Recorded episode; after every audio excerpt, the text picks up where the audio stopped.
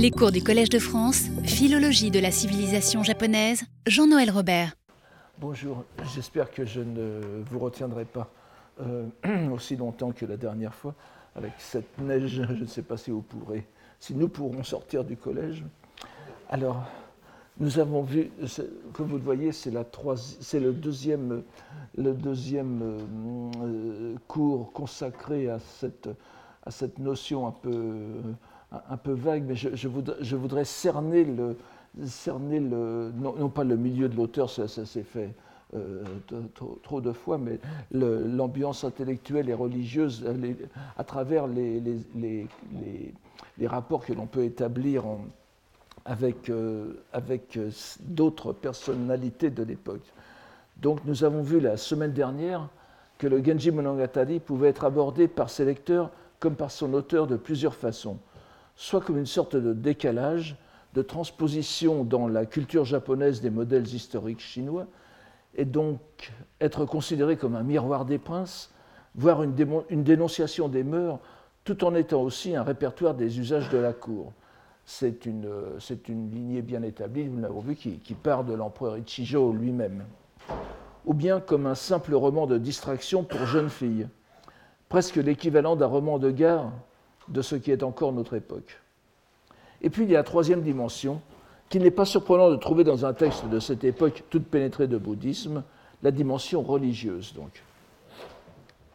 Je pense avoir démontré, ou du moins avoir fortement étayé le lien qui est établi de façon certes voilée, mais qui se fonde malgré tout sur d'explicites et évidentes concordances, j'attire votre attention là-dessus, entre le message du lotus et un épisode du Genji, un lien qui viendrait, si mon rapprochement est justifié, mettre en parallèle les deux textes de leur structure même. C'est le cinquième livre du Lotus et le cinquième livre du Genji, le, chapitre Murasaki, Waka Murasaki. Une chose est certaine, je vous rappelle que ça donne c'est le chapitre qui donne en même temps le nom à, l'auteur. Une chose est certaine, en tout cas, l'évocation de l'idée de la réalisation de l'éveil, de la possibilité d'atteindre la réalisation de l'état de Bouddha, d'atteindre l'état de Bouddha dans un corps de femme, est bel et bien présente ici, et nous allons y revenir tout au long de ce cours. Mais ce qui est bien présent aussi dans le journal de la fille de Sugawara no Takasue, vous savez qu'on ne connaît pas le nom de l'auteur du, du, du autrement que par le nom de son père, un peu comme en islandais en quelque sorte. Tekasuedotir, dire en islandais. C'est le caractère pécamineux de sa, c'est le caractère pécamineux, donc pécheur, pas? Parce qu'il paraît qu'il y a des gens qui ne connaissent pas cet adjectif important, de sa passion littéraire, ce vice impuni la lecture, comme dirait quelqu'un. La fillette, au moins dans le souvenir de la femme âgée qui se décrit toute jeune fille, ne se sent pas tranquille à l'idée d'être ce que la langue japonaise moderne c'est encore une expression qui, a un peu disparu, mais qui a été revitalisée par une série de bandes dessinées des années 2006-2011, n'est-ce pas? Ce qu'on aurait appelé en, japonais donc une, une, fillette littéraire, bungaku shoujo. Euh, et d'ailleurs, c'est une expression qui rappellerait presque le Nihongi no Mitsubone, dont la, dame, la dame de compagnie à la, aux chroniques du Japon, n'est-ce pas, dont le, le, titre un peu persifleur dont l'avait euh, affubler l'horrible Saemon dans le Murasaki Shikibuniki. Cette inquiétude apparaît à mesure que l'auteur avance en âge, cette inquiétude religieuse et, le, fait qu'il est coupable de, s'adonner à de telles lectures. Nous reviendrons encore une toute dernière fois au cours prochain là-dessus. Voyons-en rapidement deux extraits. Le premier est toujours aussi charmant, qui, qui indique, le premier est toujours aussi charmant dans sa naïveté. Donc je vous, j'invite, euh, euh, voilà, n'est-ce pas, Kayo Nikoso, Hakanaki Koto, Omoi Yakunite. Donc c'est ainsi que, tant bien que mal, je me préoccupais de poursuivre mes songes creux, Hakanaki Koto, et lors des rares visites au temple que je faisais, il y a monomodé, c'est un, terme à la deuxième ligne, monomodé veut dire les, visites au temple, les visites rituelles, n'est-ce pas euh, euh, On voit plusieurs fois apparaître cela dans les Nikki comme dans d'autres parties de la littérature, avec euh, un autre mot qui est utilisé quelque part, avec okonai, n'est-ce pas les, pratiques, les pratiques religieuses, les, pratiques au sens le plus superficiel, et monomodé sont les deux, les, deux axes importants de la pratique religieuse des laïcs de la cour, en tout cas de l'époque. Donc, euh, je me préoccupais de poursuivre mes songes creux, et lors des rares visites au temple que je faisais, je ne fixais pas mes pensées euh, sur l'idée de devenir euh, comme les autres, sur l'idée de devenir comme les autres, les gens autour d'elle. Hakabakashiku nen zezu, c'est l'expression que je traduis par fixer mes pensées. Certes, les gens, les femmes donc de notre époque, dès l'âge de 17 ou 18 ans, le commencement de la, vieillesse, euh, au, Japon. Et c'est quelque chose qui persiste. Je ne sais pas si quelqu'un a lu ce livre bien oublié qui s'appelle L'honorable parti de, campagne de Thomas Roca. Il y a quelque part une. Euh, c'est un livre euh, narré à la première personne, la première personne étant une jeune japonaise qui, à un moment, dit à 18 ans, on éprouve le besoin de se rajeunir. Et vous voyez, c'est déjà dans le Salashinandiki, il y a cette idée que 17 et 18 ans, c'était vraiment l'entrée dans l'âge adulte. Donc, certes, les femmes de, notre époque, dès l'âge de 18 ou 18 ans, s'appliquent à la lecture des écritures bouddhiques et aux bonnes œuvres. Vous voyez, Okonai, euh, qui est ici, Okonai Mosule. Or, je ne pouvais y songer. Salukoto omoi kakerarez. Nous voyons qu'elle n'est pas encore revenue de ses fantasmes et qu'encore une fois, comme elle l'avait rapporté plus haut, elle ne se rend pas compte, elle ne se rend pas au temple pour y faire comme tout le monde. Qu'attend-elle de ses prières? Et là encore, le texte est savoureux. Karojite omoyolokotowa, n'est-ce pas? Tout ce qui me venait à l'esprit, karojite euh, à grand-peine, c'était de souhaiter obstinément euh, euh, que m'apparaisse un jour à la machigotonisme, un jour quelqu'un qui soit par sa prestance, Adiyo, ou Adisama ici sans doute Adiyo, aussi noble que le radieux Genji. Katachi Alis, oui, ah, ici c'est Katachi Alisama, Et aussi, et vous avez plus loin euh, Adi, Adiyo, aussi noble que le radio Genji du roman. Que je puisse ne. Alors là, l'idéal de, de, cette jeune fille, que je puisse le rencontrer ne fût-ce qu'une fois l'an. Euh, c'est la, la, quatrième ligne, n'est-ce pas? Toshini, Euh, ne fût-ce qu'une fois l'an, et que caché comme la dame d'Ukifune, bon, je, euh, nous reviendrons là-dessus, enfin, c'est l'une des, dernières héroïnes du roman, euh, dont, qui est disputée entre les deux frères de, les, deux fils du Genji, donc, et que caché comme la dame d'Ukifune au fond d'un village de montagne, Yamazato, je puisse distraire mon émotion à la vue des fleurs, des érables, de la lune et de la neige, par la lecture de ces lettres, de ces lettres du, jeune homme en question, si attendues, qui me parviendraient de loin en loin. Vous voyez que ce n'est pas une passion torride qu'elle imagine se voir une fois l'an. Et ce qui est très drôle, c'est que si vous avez lu le Tsulezulegusa de Kamono Chome, le, pardon, euh, Kenko, donc on cite souvent le Hojoki et le Tsulezulegusa dans la même, dans la même donc, qui, qui, qui, date de, presque quatre siècles plus tard, n'est-ce pas? Vous avez, vous avez un, passage célèbre où euh, Kenko s'élève contre l'idée du mariage et l'idéal, c'est d'aimer quelqu'un que l'on rencontre une fois par an. Vous voyez qu'en quatre siècles, ça n'a pas, ça pas changé au Japon. Alors c'est un texte vraiment délicieux et le passage est daté de 1026 et elle a alors 19 ans. Mais vient peu à peu la désillusion et la résignation à vivre la vie de tout le monde. Voici ce qu'elle écrit pour l'année 1042 à 35 ans. Sonogo wa Naitonaku, n'est-ce pas? Euh, Magilawashikini. Alors voilà. Je fus dès lors, je fus dès lors bien occupé et je finis par oublier complètement les romans. Nantonaku par des choses et d'autres, Je finis alors bien occupé et je finis par oublier complètement les romans. L'esprit désormais consacré aux choses sérieuses, Mameyaka Naru Samani, je crois que c'était l'adjectif qui avait été aussi utilisé, vous vous souvenez, par la, par la, par la tante qui voulait lui offrir autre chose, un cadeau, autre chose que, ce qui puisse lui être utile. Donc l'esprit désormais consacré aux choses sérieuses. Comment avais-je pu passer tant d'années, de jours et de nuits, à ces, à ces vanités, sans faire d'acte de piété ni de visite au lieu saint, encore une fois, Okonai et Monomode. Tout ce dont je souhaitais l'existence, tout ce à quoi j'aspirais, à la, la Mashigoto, n'est-ce pas C'est encore une fois le, Genji, n'est-ce pas Tout ce dont je souhaitais l'existence, tout ce à quoi j'aspirais, tout cela pouvait-il se trouver en ce monde? Y aurait-il au monde un homme tel que le radio Genji?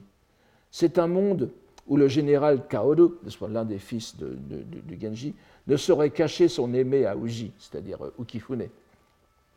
Quelle folie, quelle inconsistance de cœur. Elle reprend plus tard l'adjectif euh, Yoshinaki Monogatari, les romans inconsistants, ce qui est sans, rime ni raison, pourrait-on dire. Et nous voyons peu à peu la femme vieillissante se départir de sa passion d'adolescente et de jeune, femme. Cela nous permet aussi de comprendre que le journal de Salachina n'est pas seulement un recueil de souvenirs plaisants. Son auteur veut aussi rendre compte d'un itinéraire spirituel. C'est important, n'oubliez pas qu'elle est quasiment, quasiment euh, contemporaine de, enfin, de, Shikibu, juste après. Elle veut transmettre à ceux qui viendront après elle le témoignage de son départ du monde, de ce qui était son attachement le plus fort et combien délicieux, cet attachement romantique à une illusion, une illusion plus qu'un rêve, car les songes prémonitoires jouaient un grand rôle dans ce journal, comme nous allons le voir euh, à l'instant. C'est ainsi que l'avant-dernière page de son texte nous décrit une vision surnaturelle qui lui laisse, et à ses lecteurs aussi, entrevoir la, suite. L'avenir au sens le plus fort du bouddhisme, c'est-à-dire euh, ce qui se passera une fois franchi le terme de sa vie. Cette vision sera pour elle on ne peut plus rassurante. Elle a 51 ans à l'époque. Je vous la donne ici.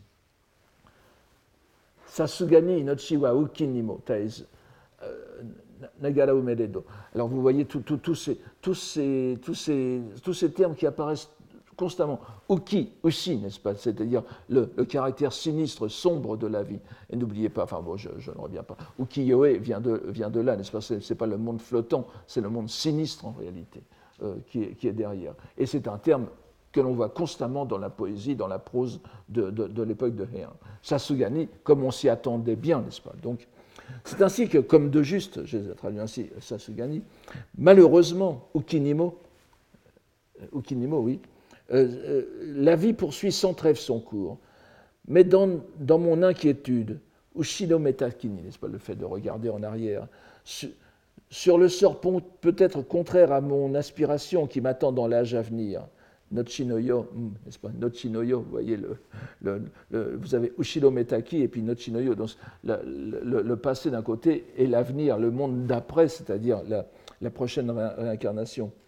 Il y a une, seule chose qui me réconforte, et vous voyez, ça commence à la troisième ligne, Tenki Sannen. Dans un rêve que je fis le 13e jour du 10e mois de la troisième année de Tenki, c'est précis, 1055, le Bouddha, le, Bouddha Amida, c'est Amida Butsu, n'est-ce pas? Le Bouddha Amida se tenait dans le jardin, à l'extrémité de la maison où je me trouvais. Je ne le voyais pas distinctement, Sadakani. Il semblait séparé de moi par une couche de brouillard. Je parvins malgré tout à le voir pendant un instant où il apparut plus distinct, comme si le brouillard s'écartait un peu. Sur un trône de lotus, alors vous voyez, c'est une vision en règle, sur un trône de lotus à trois ou quatre pieds au-dessus du sol, sa taille était de six pieds environ. Étincelant d'une couleur dorée, il étendait une main tandis que de l'autre il formait un sceau, une mudra, in, n'est-ce pas? Les autres personnes qui étaient là, c'est-à-dire ses suivantes, ne le voyaient pas. Il n'était visible qu'à moi seul, et j'étais naturellement si terrifié que je ne pouvais le contempler en me rapprochant du store. Le Ogamu, n'est-ce pas Donc, elle se, rapproche du. Euh, oui, alors, c'est, excusez-moi, c'est, comme, c'est un peu long, c'est un peu long, je vous les séparer en deux. Euh,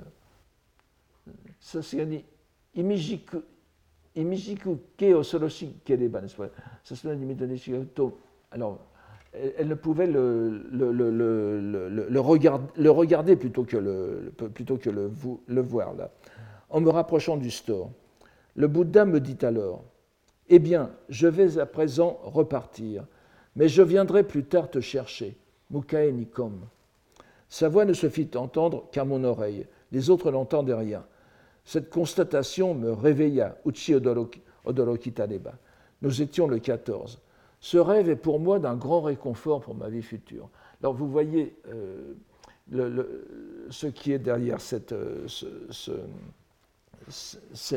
vision, n'est-ce pas? Il s'agit bien sûr d'un journal poétique, et nous n'aurons pas le temps de voir les nombreux poèmes qui ponctuent cet épisode. Mais ici, euh, le, terme ne figure pas, mais ce qu'on appelle un raigo, n'est-ce pas? C'est-à-dire l'amida. Mukae nikom, le mukae c'est mukau, c'est la lecture de go, c'est-à-dire mukae nikuru. C'est le, le, Bouddha Amida qui vient à la rencontre du mourant et la plupart du temps, il est entouré, je vous l'ai déjà dit, d'une nuée de bodhisattvas et de musiciens. Et je vous lirai peut-être un jour la savoureuse parodie que fait Ihara Saikaku de, de, cette vision, comme le dit cette dame, n'est-ce pas? On ne peut plus réconfortante, euh, Tanomi, n'est-ce pas, le, dernier mot, n'est-ce pas Tanomi Toshikeru, Nochi no Tanomi Toshikeru, un réconfort pour, pour, le, pour ma vie future dans les deux sens, c'est-à-dire la fin de cette vie-là et la fin qu'il aura après. Mais comment vient-il, ce, ce, Bouddha Je vous l'ai déjà dit plusieurs fois, il vient sur une nuée, une nuée qui est euh, décrite comme violette, Murasaki. Murasaki no Kumo, Murasaki no Kumo, la nuée violette, la nuée pourpre, c'est dans la poésie bouddhique, dans la poésie bouddhique japonaise, le synonyme de la fin de la vie, le moment où Amida vient vous chercher avec sa compagnie euh, sur, sur ces nuées violettes. Donc vous voyez qu'il y a derrière aussi, le, terme de Murasaki est encore là. Je ne dis pas que, bien sûr, je, ne fais pas de rapprochement indu, mais cette pensée est constante. Et vous voyez que le, journal de Salashinaniki a été écrit pour, pour cela. Nous voyons à travers ces brefs extraits que ces notes euh, journalières ne sont pas sans une intention profonde. Elles relatent un itinéraire précis, une lutte avec le futile pernicieux représenté par le roman par excellence, le Genji. On s'attendrait d'ailleurs ici à trouver le terme central de Kyogen Kigo, sur lequel je reviendrai, euh, j'espère, la prochaine fois, euh, sur lequel je suis bien souvent revenu, les propos fous et les paroles spécieuses, dont nous avons souvent parlé au cours de ces années et dont nous avons dit qu'il était au cœur des préoccupations des poètes de Heian dans le milieu même de la cour. Il n'apparaît pas dans ce journal, mais l'on voit que le roman sert en fin de compte de repoussoir ou de tremplin pour se tourner finalement vers ce qui compte, l'espoir d'une bonne renaissance dans la vie future. Pour ceux qui ne sont pas attentifs, rappelons que l'an 1055, qui est la date de ce rêve, c'est trois ans après la date admise d'entrée dans la période de la fin de la loi, le Mappo, Mappo no Jidai, Suenoyo, n'est-ce pas? Ce qui explique l'angoisse encore plus grande des fidèles, puisque les enseignements du bouddhisme n'opèrent plus. C'est-à-dire tous les monomodés, les okonai, toutes les pratiques et tout cela euh, ne, servent plus à rien dans, cette période de la fin de la loi. Et le fait qu'elle ne s'y livre pas, cette dame de Salachina, euh, n'est pas non plus euh, sans, sans, raison religieuse. Il n'y a plus que la foi en le Bouddha Amida qui compte. Et, son action miséricordieuse. Donc on peut comprendre que le rêve ou la vision personnalisée, dirait-on, qu'elle reçoit du Bouddha sera pour elle un, un, réconfort majeur dans les ultimes années de sa vie. Nous voyons donc que ce journal de Sarashina, où le Genji Monogatari joue un rôle central, et tout à l'heure il, y avait le, il y avait le terme de yaku, n'est-ce pas? Euh, qui, qui, apparaissait. Euh, vous voyez, Yakunité, la, la, deuxième livre, à la deuxième ligne, je, qui veut dire aussi Yaku, le, le, le, rôle, le rôle à jouer. Donc, dans ce journal où le Genji joue un rôle centrale dès la première page. Hein. Elle en parle tout, tout, au début et ça va jusqu'à la fin, comme vous le voyez. Comme symbole, pour ainsi dire, de toutes les passions qui peuvent retenir une jeune fille hors de la voie bouddhique, ne fait pas de ce roman un objet anodin. Il s'agit véritablement d'un obstacle dans le progrès spirituel. Shoge, dirait-on en japonais. Voilà qui doit nous donner à penser. Revenons à présent, après avoir eu un aperçu du sentiment complexe que suscite le roman chez une jeune fille, sentiment bien différent de ceux que le même ouvrage a inspiré à l'empereur Ichijo ou à Kumazawa Banzan. Revenons maintenant à l'autoresse elle-même, hein, si j'ose dire. Nous avons vu qu'elle ne répugne pas à mentionner son ouvrage et son succès dans ses notes journalières. Et nous avons lu au cours précédent sa digression à la fois modeste et quelque peu triomphante sur l'origine de son érudition sinologique. Digression où elle ne manque pas d'égratigner la très désagréable Saemon Monaishi, n'est-ce pas, la, la persifleuse ou la persifleresse. Nous l'avons déjà dit, le Murasaki Shikibu Nikki n'est pas très bien agencé. Il semble, encore plus fragmentaire dans sa composition que le Salashina Nikki, qui a été remanié par Teikaz. Il semble même y avoir des morceaux provenant d'autres sources, des lettres de l'auteur, par exemple. Nous n'aurons pas l'occasion d'y revenir, mais il semble qu'on ait mis des, lettres personnelles dans, dans, la compilation. Mais il est malgré tout très intrigant de trouver, juste après le passage sur les réductions cachées de Murasaki Shikibu, quelques lignes dont la teneur est radicalement différente et qui nous livrent un éclairage surprenant et pas assez souligné à mon sens sur les intentions de cet écrivain singulier. Il nous faudra en particulier nous interroger sur l'emploi d'un mot très étonnant dans le vocabulaire des dames de la cour, un mot qui relève du vocabulaire religieux et qui en dit long sur ce qui préoccupait vraiment cet auteur, alors au sommet, très probablement, de sa notoriété, dans le petit monde littéraire et courtois de la capitale. Voyons ce passage. Alors maintenant, nous changeons, nous changeons de, nous changeons de, de, texte, n'est-ce pas? C'est Murasaki Shikibu, donc l'auteur du Genji, qui parle. Il y avait avant cela une petite phrase que les commentateurs mettent souvent dans. Alors, euh, les, éditeurs mettent souvent dans, la, phrase précédente, mais je me demande quand même s'il ne devrait pas venir ici. Enfin, ce n'est pas très important, mais en tout cas, il dit euh, En ce bas monde, toutes ces occupations sont aussi foisonnantes que déprimantes. Et on voit que ça fait quand même un, lien avec euh, ce, passage. Quoi qu'il en, soit, je ne me restreindrai pas dans mes paroles Kotoimi Shihaberaji, euh, c'est-à-dire qu'elle ne, ne, respectera plus de tabou, quel qu'il soit. Là, tout à l'heure, elle avait dit qu'elle était. Euh, avant cela, elle avait dit qu'elle faisait plus ou moins des cours particuliers, secrets à l'empereur, à, l'impératrice, puis à l'empereur, à d'autres personnes de la cour, sur des textes chinois. Hein. Mais maintenant, elle dit voilà, euh, je ne me restreindrai plus, on pourrait dire, dans mes paroles. Quoi que les gens puissent en dire, et voilà ici le lien avec le Salashina Nikti, quoi que les gens puissent en dire, je pratiquerai sans relâche la, récitation des Écritures, euh, c'est le, terme qui est Kyo Naraita, bon je ne reviens pas ça, nous emmènerait un peu loin, mais Aminabutsuni, n'est-ce pas? C'est-à-dire pour le Bouddha Amida, ou en présence du Bouddha Amida, ou les récitations des lectures au Bouddha Amida. Par dégoût de ce monde, alors tout, le vocabulaire de, de, l'époque, Yono Itawashi Koto, etc., par dégoût de ce monde, je n'y attacherai plus la moindre, pensée.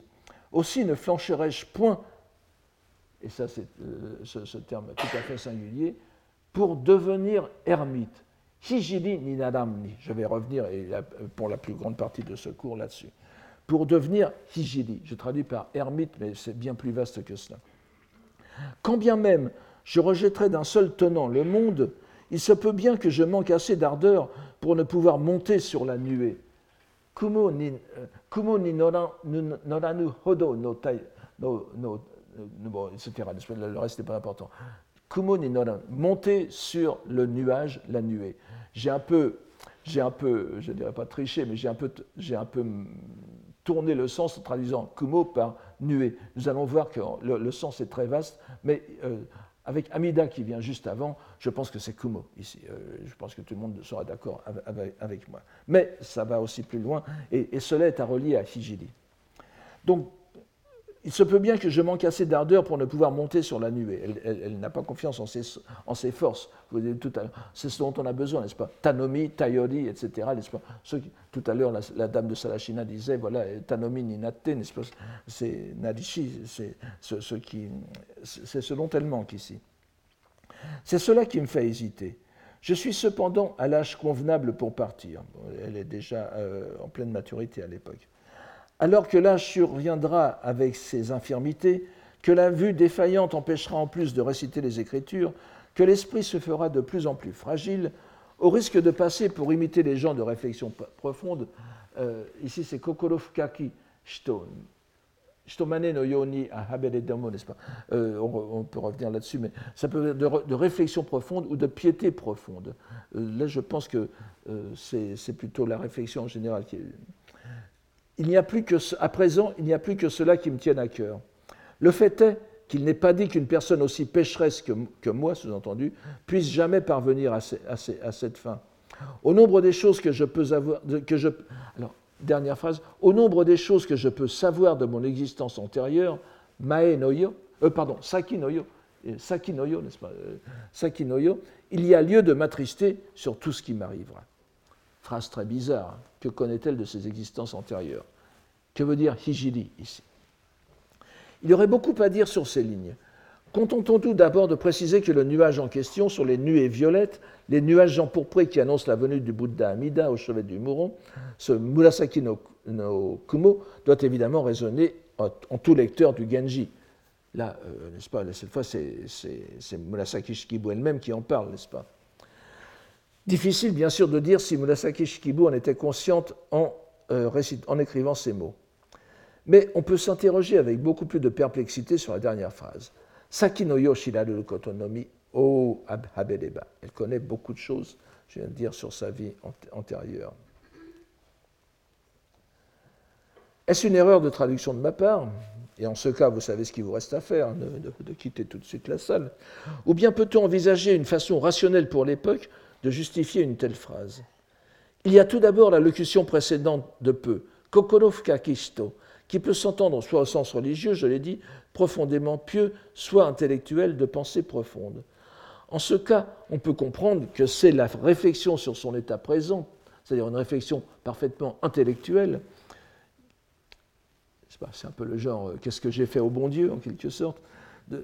C'est la réflexion sur son état présent qui a fait prendre conscience à Dame Murasaki de ses fautes antérieures, en en examinant les conséquences sur son existence actuelle.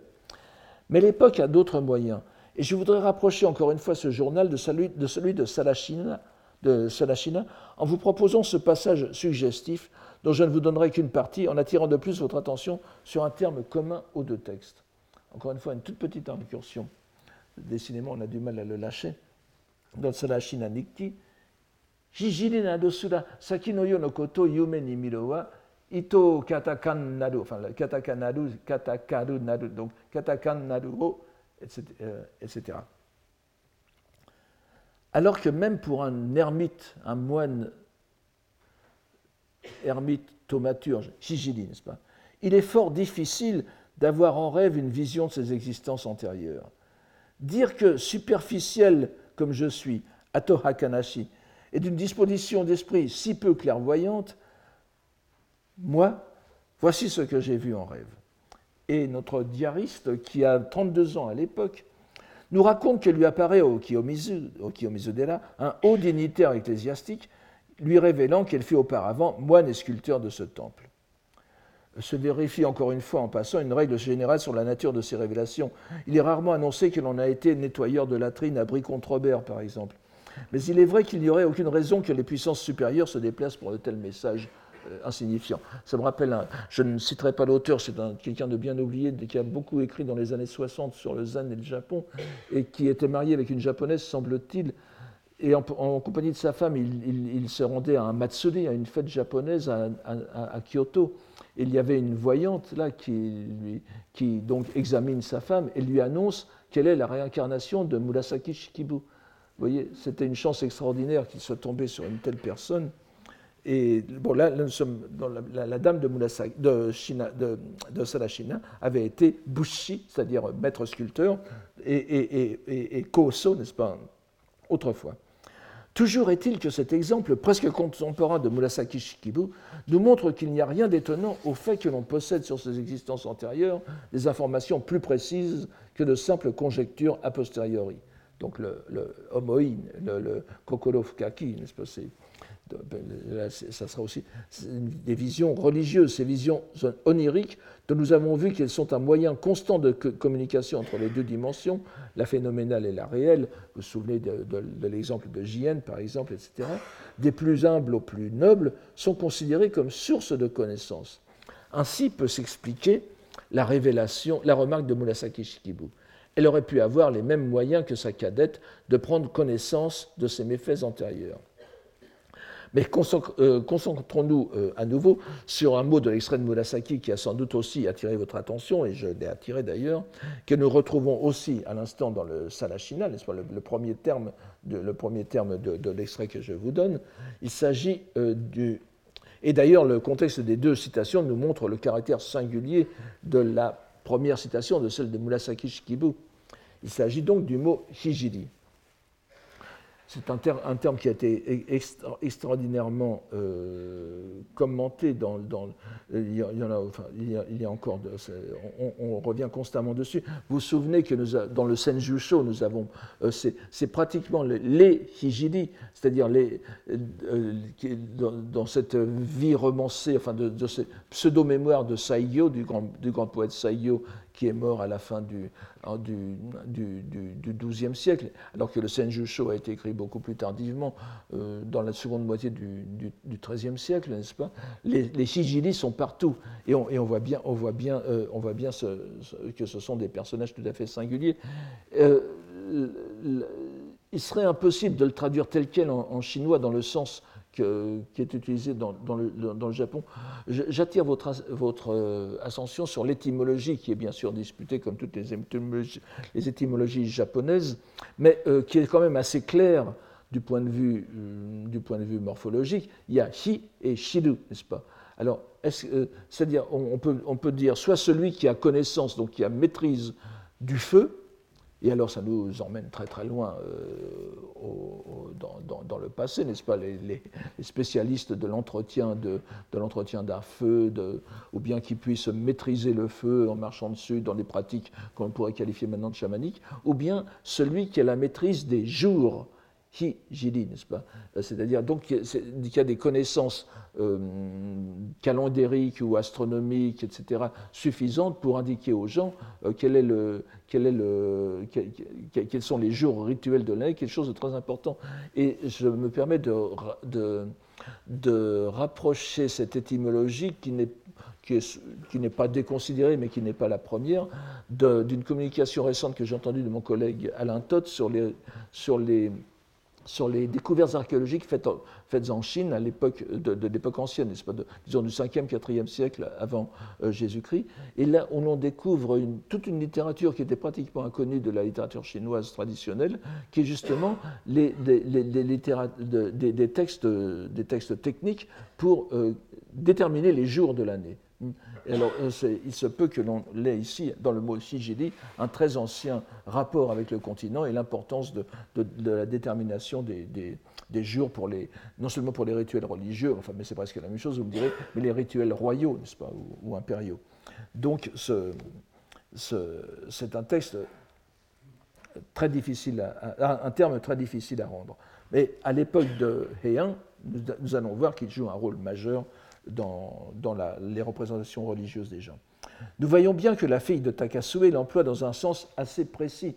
Hijiri Nado Sura, n'est-ce pas? Même pour un Hijiri. Il s'agit pour elle d'un personnage doué de pouvoirs extraordinaires, en particulier ici de connaître les vies antérieures des gens. Rien de spécialement remarquable dans le bouddhisme, me dira-t-on. Tout le monde sait que, sans parler des, Bouddhas, les bodhisattvas et les arhats développent, au cours de leur pratique les super-pouvoirs, ce que je traduis par super-pouvoirs dans, cette période où les, pouvoirs des, super-heroes sont à l'affiche de tous les cinémas. Donc, c'est les super-pouvoirs qu'on appelle abhichnya jinzu en japonais, n'est-ce pas littéralement les, les, communications surnaturelles, c'est-à-dire qui permettent de, qui permettent de, qui permettent d'avoir une connaissance. Euh, ici, le, mot tsu euh, euh, correspond à jnya, qui veut dire la connaissance, c'est-à-dire pénétrer un sujet. Alors, je, vous donne la, liste, n'est-ce pas? Enfin, se, déplacer, le pouvoir de se déplacer de, n'importe où, le pouvoir de voir, de voir tout ce que les gens ne voient pas, d'entendre tout ce que les, gens n'entendent pas, n'entendent pas. Le quatrième pouvoir, qui est très, important pour nous, c'est de connaître les vies, antérieures, présentes et euh, postérieures des gens. Hein. Shukumyozu, n'est-ce pas et c'est celui euh, qu'on a ici. Tashinzu, de connaître les, les, pensées des autres. Et le dernier, qui est plus spécifiquement bouddhique, Dojinzu, c'est-à-dire, euh, mais ce n'est pas sans intérêt aussi, de connaître l'état, l'état de l'état de, diminution, d'épuisement des passions, c'est-à-dire savoir distinguer, discerner exactement où chacun en est dans sa progression ou sa déchéance spirituelle, qui est plus propre vraiment euh, au, Bouddha et Bodhisattva. Alors que les, premiers, les cinq premiers, sont partagés par des gens qui ne sont pas forcément euh, de, de, cette catégorie on voit bien que l'emploi qu'elle en fait est décalé. Bien que la révélation porte sur un contexte bouddhique, puisqu'elle apprend qu'elle était dans une vie antérieure moine éminent, ce genre de connaissance, lorsqu'il est attesté dans le milieu social où elle vit, est attribué à un hijili, un ascète errant et thaumaturge, ermite presque asocial, de ceux dont nous avons vu une impressionnante galerie de portraits dans le Senjusho il y a quelques années de cela. On se souvient peut-être du premier épisode que nous avions vu à l'époque. Et quand même, ça me semble important de le, rappeler. Le moine qui se rend en pèlerinage au sanctuaire d'Issé, d'ailleurs c'est un moine Tendai, vous vous souvenez peut-être, donc il est, il est d'une école vraiment bien instituée, bien implantée, il se rend au sanctuaire Shinto d'Issé. N'est pas le bouddhisme, c'est même la, concurrence en quelque sorte. Mais vous savez bien qu'à l'époque, les, les, interpénétrations sont, très nombreuses. Et euh, la, divinité lui fait une, injonction qui est de, qui montre bien la différence entre un moine régulier, so, n'est-ce pas, euh, dioso, etc., et un hijili. La divinité lui enjoint de renoncer à son corps, miostsu, vous vous souvenez, pas?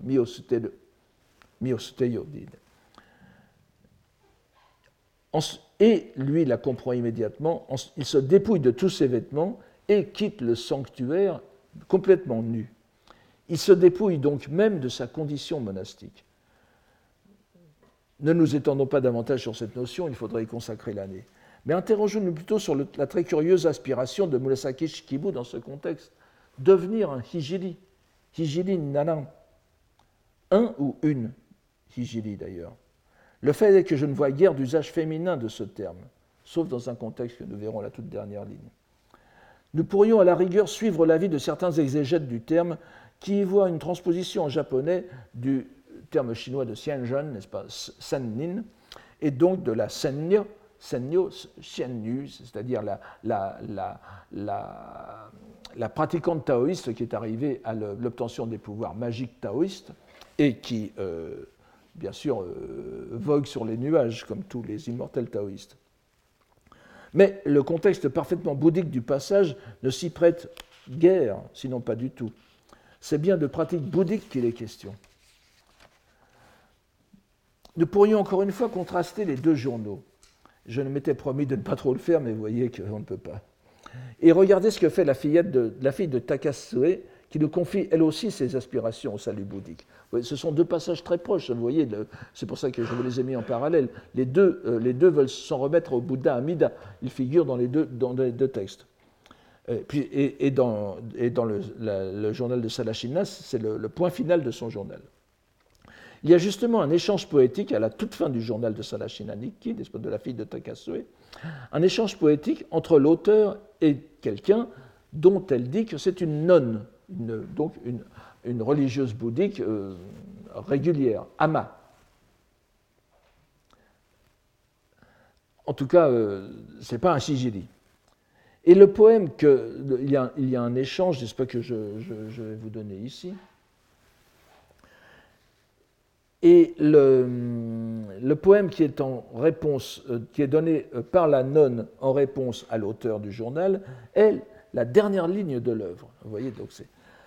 Alors, à l'auteur qui, solitaire dans sa demeure vide désormais, c'est ce, texte ici, se plaint de cette solitude et demande à son ami de passer la voir.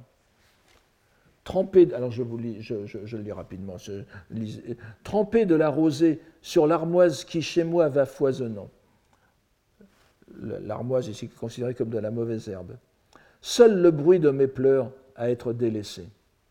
Ça rappelle aussi un, poème de, de, de, euh, Senshi Naishino. Mais je, allons revenir sur elle, mais pas sur le poème. Malheureusement, j'en ai parlé dans le séminaire de la dernière fois.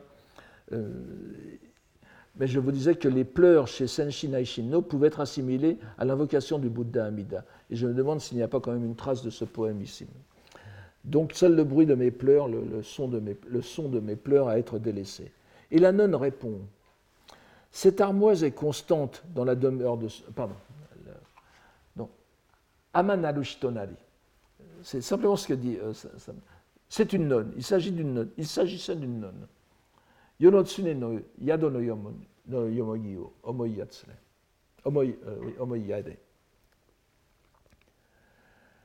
Cette armoise est constante dans la demeure de ce monde. Yado, l'auberge, n'est-ce pas, l'abri, c'est notre monde. Pensez alors au monceau d'herbe du jardin de qui l'aura quitté. Niwa no Elle, dit vous plaignez, vous plaignez de la mauvaise herbe, vous verriez l'état de mon jardin. Moi qui, suis, qui ai complètement délaissé le monde, c'est-à-dire qu'elle ne fait même plus attention au paysage qui, qui l'entoure. Donc elle lui, dit en somme que son jardin est bien plus envahi par la mauvaise herbe. Et l'on voit que le mot non est le dernier mot en prose du texte. Je ne peux m'empêcher de signaler encore la, la, triangularité de ces interactions textuelles, en revenant sur l'emploi du verbe somuku dans le sens de tourner le dos au monde que l'on voit, euh, dans, ce poème. Vous voyez que le, quatrième vers, somuki hate Niwa no. Ce jardin, ce, ce, terme proliférant dans ce jardin que j'ai complètement quitté. On se souvient de la phrase de Murasaki Shikibu dans son manifeste bouddhique de la dernière fois, je, ne pense pas l'avoir remis, euh, euh, euh, que, nous avons vu tout à l'heure. Elle disait Tada shitamichi ni somukitemo Kumo ni hodo etc. Que, un passage que j'ai traduit par Quand bien même je rejetterai d'un seul tenant le monde, il se peut bien que je manque assez d'ardeur pour ne pouvoir monter sur la nuée. On voit que c'est le même verbe somuku, n'est-ce pas? Somukitemo kumo ni noranu hodo, qui est utilisé. Et il est remarquable que tout le membre de phrase somukitemo kumo ni noranu hodo, c'est-à-dire ayant renoncé, ayant quitté, ayant tourné le dos au monde, ne pas pouvoir monter sur le nuage.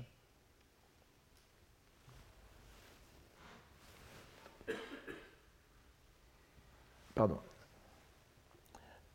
Que ce, même, même euh, segment de phrase, à, peine, euh, euh, démarqué, vous voyez là, les, deux premiers vers, Somukutote kumo niwa noranu. Hein, c'est presque le même, vous serez d'accord, n'est-ce pas? C'est presque euh, eh bien, c'est une citation à peine démarquée donc d'un poème de Lycée Monogatari. Le, Lycée Monogatari, donc, qui est le, grand, le, grand, texte en prose et en vers qui précède le, Genji Monogatari. Si vous avez étudié un peu de littérature japonaise, on vous a toujours parlé dans le même souffle du, Lycée Monogatari et du Genji Monogatari. Et euh, qui est adressé par le protagoniste à la poétesse. Alors, il se peut que ce soit la poétesse Issei, n'est-ce pas? Mais bon, alors, voici ce que dit euh, l'auteur de Lycée Monogatari, donc, euh, à propos duquel on ne connaît pas grand-chose. En le quittant, même si vous ne pouvez monter sur la nuée, du malheur de ce monde, dites-vous, vous vous départirez. Il est, peu, probable que le sens de monter sur les nuages soit ici taoïste comme le présentent certains, en raison de la locution fort bouddhique de Yo no Ikikotozo, qui est encore dedans, vous voyez, on, toujours ces mêmes mots qui reviennent constamment dans ce milieu de, l'époque. Mais il est assurément parfaitement bouddhique chez Murasaki Shikibu. Ce qui mérite d'être souligné cependant, c'est que nous avons ici, dans les notes journalières de l'écrivain, un excellent exemple de ce qui donne à la prose du roman du Genji la distinction qui enchante les lecteurs encore maintenant, ce ton poétique qui résonne jusque dans les parties narratives. Vous voyez, c'est-à-dire qu'elle a inséré un fragment de vers dans un texte qui nous apparaît comme jeté presque au fil du pinceau, n'est-ce pas? C'est en réalité une citation cachée dans la prose et pas dans la poésie. C'est pas un honkadori, n'est-ce pas? C'est-à-dire le, poème qui consiste à partir d'un autre poème. Non, ce sont des fragments du poème dans la prose. Donc l'usage constant de ce procédé dans le roman de Genji se retrouve jusque dans les écrits qu'on pourrait qualifier de mineurs de cet écrivain. Et nous voyons que d'une façon ou d'une autre, cela a influencé aussi la fille de Takasue.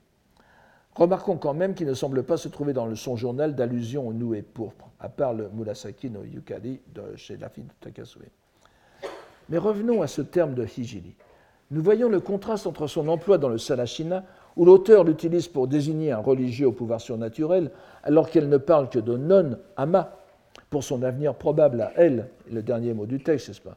Nous n'avons aucune raison de penser que le sens du mot a évolué à ce point entre nos deux auteurs, même ça aurait été dévalué puisqu'elles sont pratiquement contemporaines, je le répète.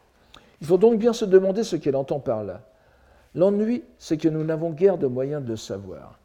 Le moyen le plus sûr sera de nous référer directement au roman même, et nous verrons prochainement que l'un des chapitres où le terme apparaît le plus fréquemment, le cinquième, le cinquième chapitre encore, nous confortera bien dans notre compréhension du mot comme religieux, thaumaturge et ermite, qui est le sens le plus probable.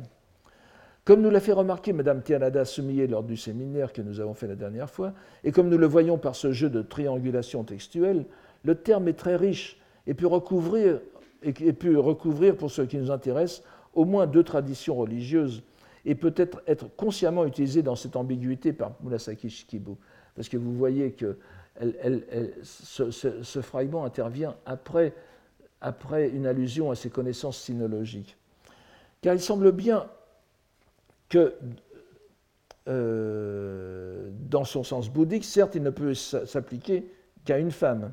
Les hijili bouddhiques sont tous des hommes, et seuls les immortels taoïstes ont le même pouvoir.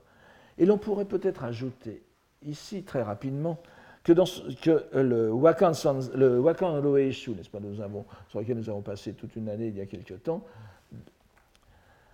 euh, nous donne une bonne association entre nuages et immortels sous le pinceau de Minamoto no Shitago, 911-983, qui était fort proche de l'époque de Murasaki Shikibu, et dont je vous donne seulement ce vers, ce, vers, ce vers en, sino-japonais cette fois, n'est-ce pas? Et l'illusion euh, taoïste est évidente, n'est-ce pas? Maître Huainan, Huainan, le Huainanzi, c'est-à-dire le grand écrivain euh, taoïste des environs du début de, l'ère chrétienne en Chine, le, Enanji en japonais qu'on prononce ici Huainan, n'est-ce pas, est parti en quête des immortels. Mais à quoi sert d'avoir une seule journée chevaucher les nuages? Vous voyez bien que ici, Shinsen, les, les immortels, et euh, Kumoninoru sont bien associés. Kinto, le compilateur du Wakando Eshu, était proche de notre auteur, et ce vers d'un poète célébrissime devait être connu d'elle aussi bien que de lui. Mais encore une fois, nous ne, voyons pas ce qu'elle ferait d'autre alors qu'une plaisante allusion à sa culture sinologique. pour l'évocation du passage précédent. Il me semble bien que la solution est ailleurs, peut-être plus profonde et capitale pour notre propos général. Nous voyons bien que tout ce passage démontre une profonde volonté de changer d'état, de passer d'une dame de cour admirée de l'empereur, de l'impératrice, des, lettrés, courtois, bien qu'en but aux jalousies de ses collègues et consoeurs, à quelque chose d'autre, un état supramondain, mais qui ne soit pas celui d'une nonne régulière, d'un hijidi au pouvoir surnaturel, capable de voir au loin, d'entendre tout, de se déplacer partout, de lire le cœur des hommes, de connaître leur vie passée, présente, future, de connaître l'état de leur passion. Mais va-t-on me dire, cela existe, c'est un écrivain? La réponse serait par trop facile. Et ce n'est pas celle que je tire de tous les arguments que nous avons vus. Cela a encore bel et bien un rapport avec l'écriture, la littérature donc, mais autrement plus subtil. Cette appropriation d'un terme masculin si connoté par une femme, dont elle ne cherche pas à se justifier davantage, aurait-il un rapport avec son activité littéraire? Quel autre exemple avons-nous d'une femme qui se part des prérogatives d'un homme? Nous en souvenons tous, c'est la, fille du roi des dragons du cinquième livre du Lotus, du chapitre 12, euh, Il se peut que j'ai parfois parlé du chapitre 11. Euh, vous aurez peut-être compris la raison. C'est que dans le. enfin, je n'ai pas entré là-dedans, mais en réalité, le chapitre 12 est un, chapitre qui a été détaché du chapitre 11 précédent, qui, est, qui se trouve dans, le, qui se trouve dans, le, dans la, traduction antérieure du, dans, la traduction antérieure du, sutra, du sutra du lotus. Enfin, je, ne reviendrai pas là-dessus. Donc, alors que, je rappelle que Manjushri euh, avait décrit en ces termes euh, euh, la, fille du roi des dragons, donc que le, Bouddha Manjushri avait décrit en ces termes au Bouddha. Son éloquence ne connaît pas d'obstacle. Elle considère les êtres avec tout autant de tendresse que s'il s'agissait de nourrissons. Pleinement munie des mérites, ce qu'elle conçoit en pensée et exprime par sa bouche est subtil et ample, empreint de compassion et de tolérance. Sa volonté est toute de délicatesse. Elle est capable d'arriver à l'éveil. Ce serait un assez juste portrait de notre auteur et de son attitude à l'égard de ses personnages, pas à l'égard de ses compagnes de la cour, n'est-ce pas, vous l'avez vu. Mais peut-on aller jusque-là, jusqu'à estimer que le terme de hijili, transsexué pour ainsi dire, serait un reflet de la métamorphose magique de la fille du roi des dragons, qui, une fois devenue éveillée, prêche la loi aux êtres de tout l'univers, qui l'écoutèrent et la comprirent, c'est la, deuxième, la, deuxième citation, accédèrent à des états sans régression et obtinrent l'annonciation de l'éveil. Les pouvoirs miraculeux du Hijili seraient ici concentrés dans l'éloquence merveilleuse. J'espère démontrer davantage au long de ces cours qu'il y a tout lieu de lire effectivement le roman du Genji comme un texte religieux bouddhique, mais d'un genre particulier, voire unique. Mais relevons d'abord ici encore un élément qui vient renforcer le lien décidément très constant conscient et manifeste avec cet, épisode du Genji. Nous l'avons dit, nous avons encore la chance d'avoir un recueil des poèmes de Murasaki Shikibu, qui s'appelle tout bêtement le Murasaki Shikibu Shu, qui ne comprend que 126 poèmes japonais waka. Il n'y en a que fort peu qui soient plus ou moins explicitement bouddhiques. Il y en a, il y en a, surtout si l'on met dans, la, catégorie de bouddhisme tout ce qui relève de l'inconstance du monde, n'est-ce pas, du, du, mujo, n'est-ce pas, de etc. alors là, il y, en a, beaucoup. Mais il n'y en a sans doute qu'un seul que l'on puisse sans hésitation appeler poème à thème bouddhique, c'est-à-dire un Shakyoka. Euh, j'ai souvent parlé du terme. Il s'agit du du poème 65 qui célèbre, selon la notice, une cérémonie bouddhique qui se tint le 5 du cinquième mois. Nous ignorons de quelle année.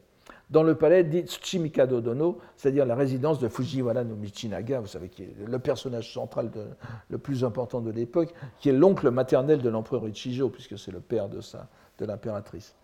Or, cette cérémonie n'était autre que ce que l'on pourrait appeler, puisque j'ai parlé de l'octave du lotus, on pourrait parler ici d'une trigésime, n'est-ce pas, c'est-à-dire d'un cycle de 30 conférences conférence co, n'est-ce pas C'est-à-dire, euh, je vous ai déjà décrit ces, cérémonies très complexes, sur le sutra du, donc 30 conférences sur le sutra du lotus et des deux, en plus les deux sutras d'ouverture et de, conclusion qui précèdent et, suivent le sutra du lotus. Ça fait donc 28 chapitres pour le, sutra du lotus, plus les deux sutras en plus, ça fait 30. Hein.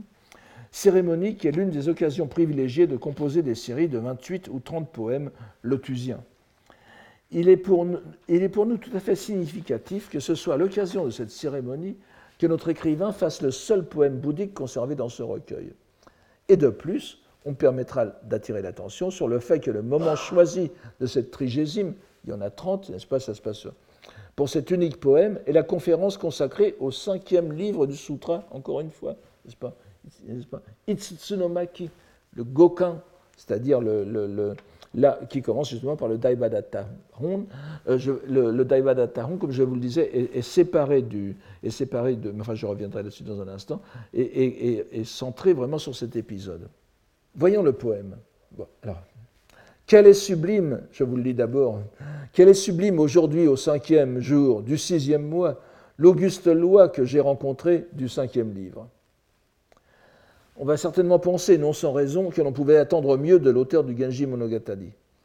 Mais ce caractère bien pédestre du poème ne l'implante que mieux dans la catégorie des Shakkyoka, des poèmes à thème bouddhique, qui visent avant tout, au début au moins, et nous avons vu, nous avons esquissé l'évolution de ce genre au, tout début de nos, années de cours, donc qui visent avant tout à souligner l'enseignement des sutras, à les expliquer, et pas à faire de l'art pour l'art.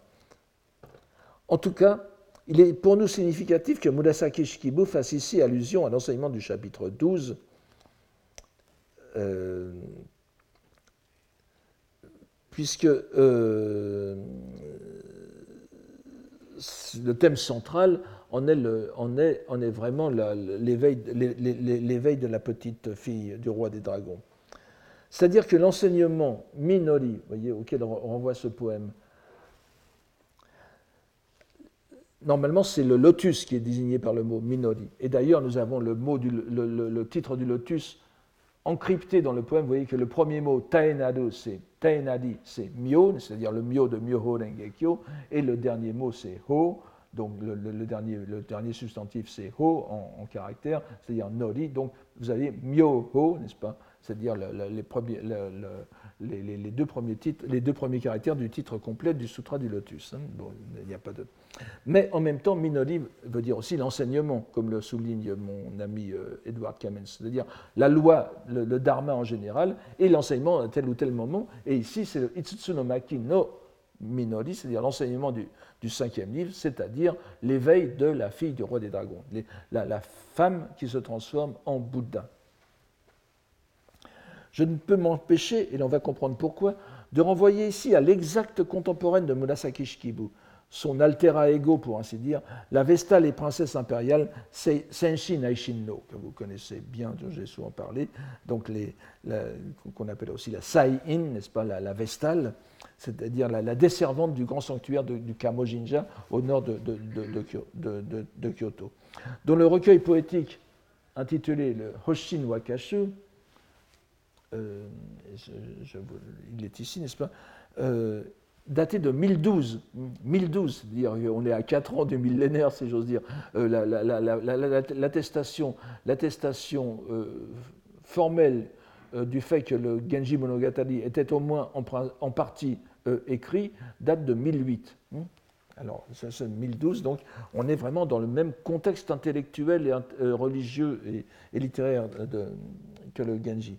Donc euh, cette euh, Vestale, admirablement traduite et commentée par mon collègue et ami Edouard Kamens, que dont je vous donne ici les, références, euh, constitue, je le rappelle, le premier recueil de poèmes japonais à thème bouddhique.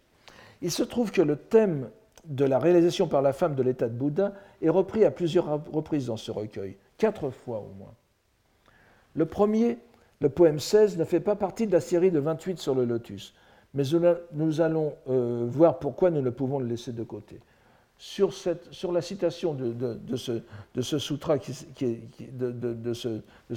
s'appelle le Tennyojo Butsukyo, un sutra enfin, probable, très probablement apocryphe, c'est-à-dire fait en Chine, qui donc euh, trans, transformer, sous-entendu, le corps de femme pour devenir Bouddha. Le sutra qui, de la transformation du corps de femme en Bouddha. Euh, sur la.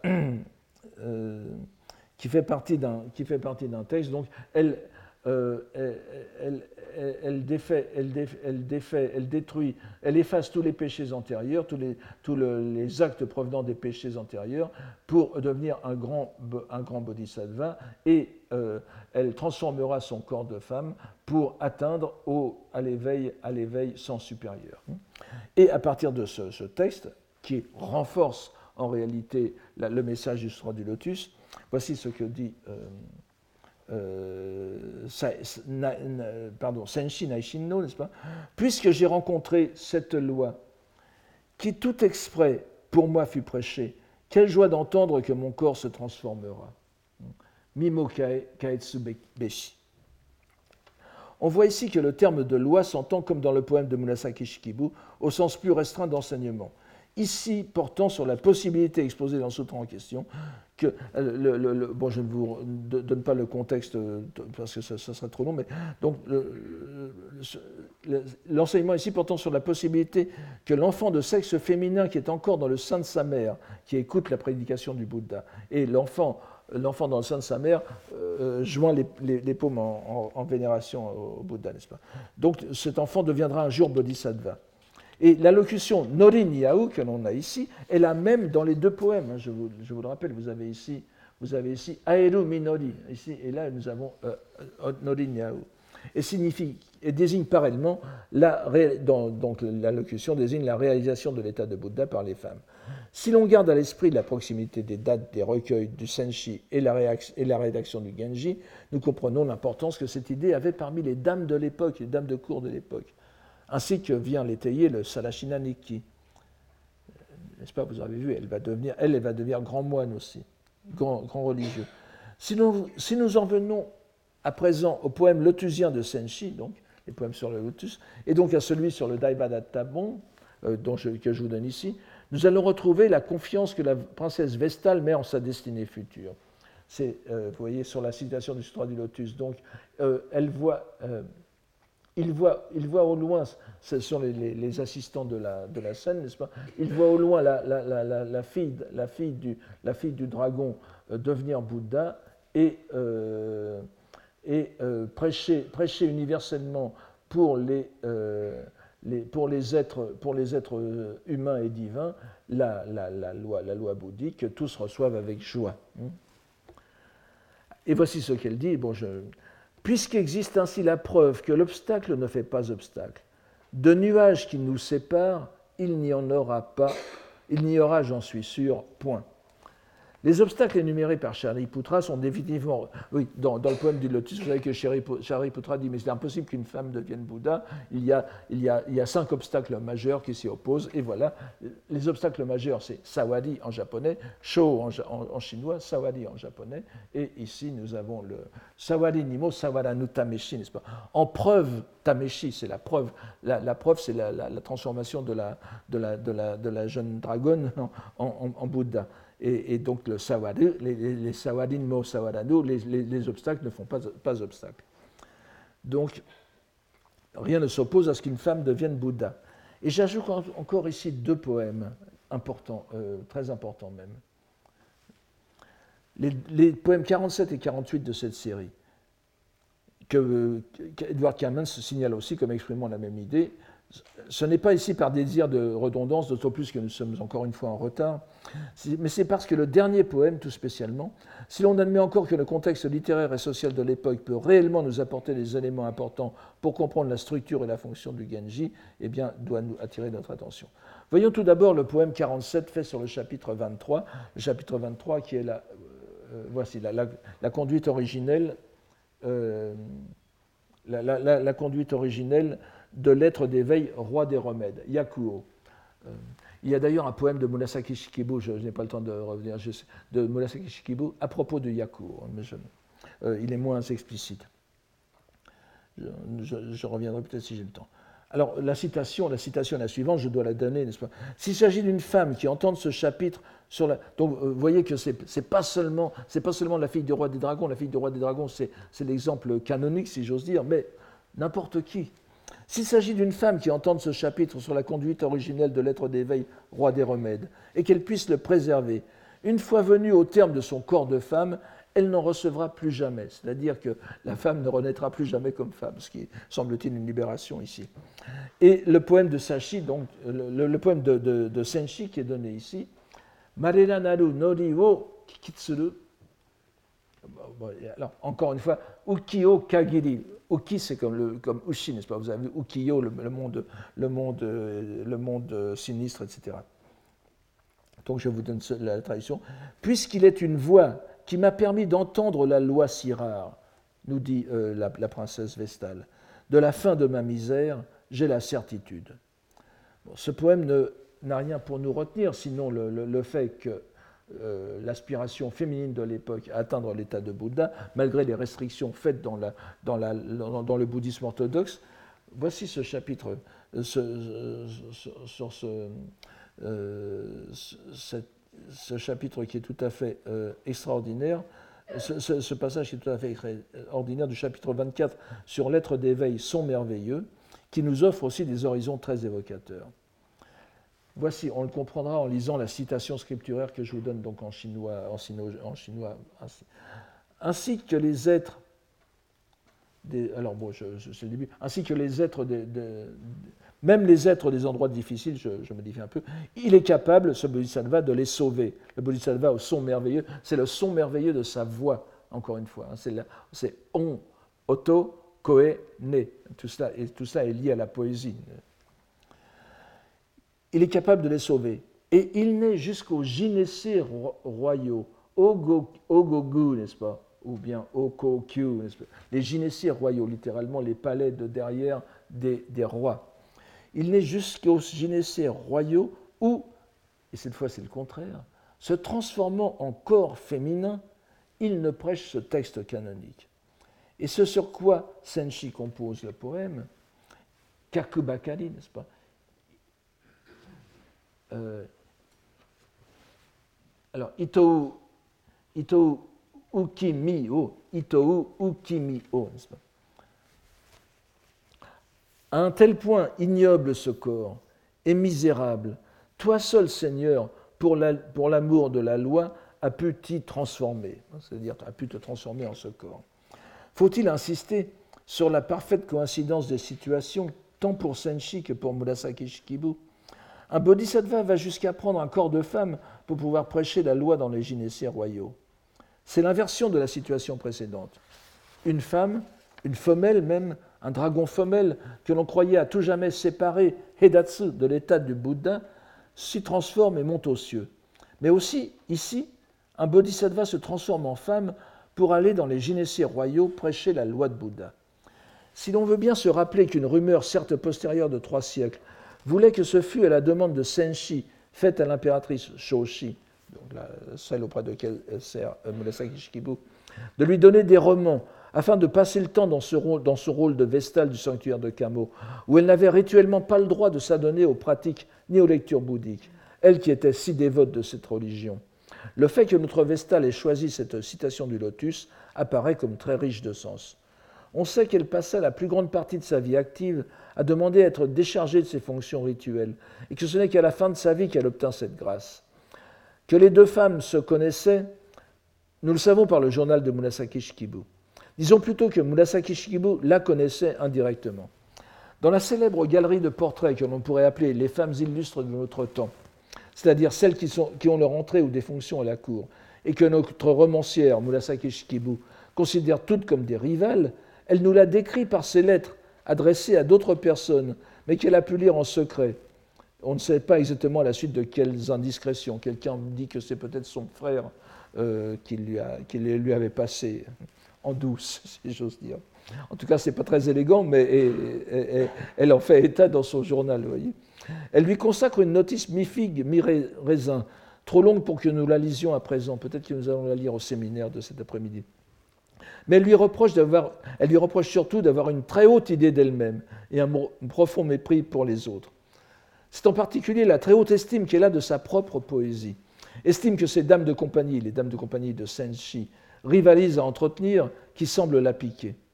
Ici comme ailleurs dans ses portraits, la rivalité littéraire est présente mais elle paraît aussi lui envier la beauté de sa résidence et la tranquillité créative que lui procure sa sinécure, dont se désole pourtant l'intéressé. Il est vrai qu'il est un peu difficile d'imaginer Murasaki Shikibu déployant tout son génie littéraire pour quelqu'un dont elle pense si peu de bien.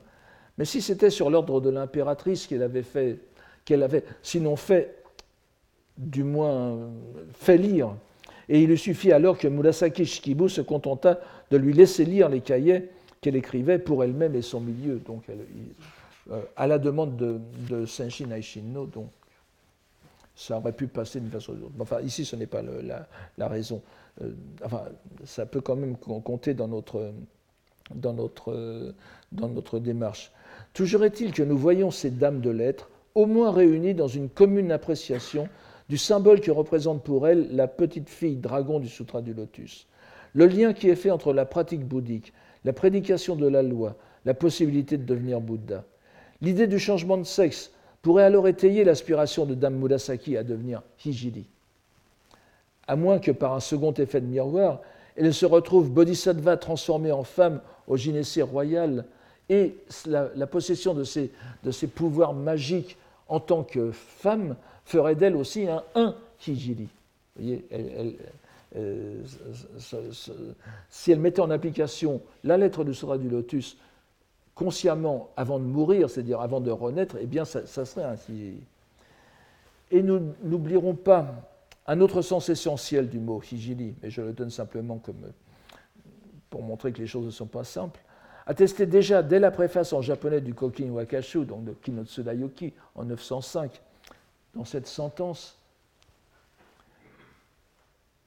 Kaki no moto no shitomaro nam uta no shijiri narikeru.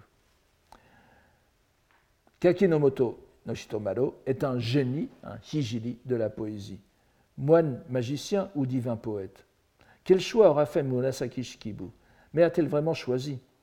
Il nous faut maintenant entrer dans la structure même de son roman et dans le texte pour trouver la réponse. Je vous remercie en m'excusant d'avoir dépassé un peu le temps et à la semaine prochaine pour la suite de cette enquête. Retrouvez tous les contenus du Collège de France sur www.colège-2-france.fr.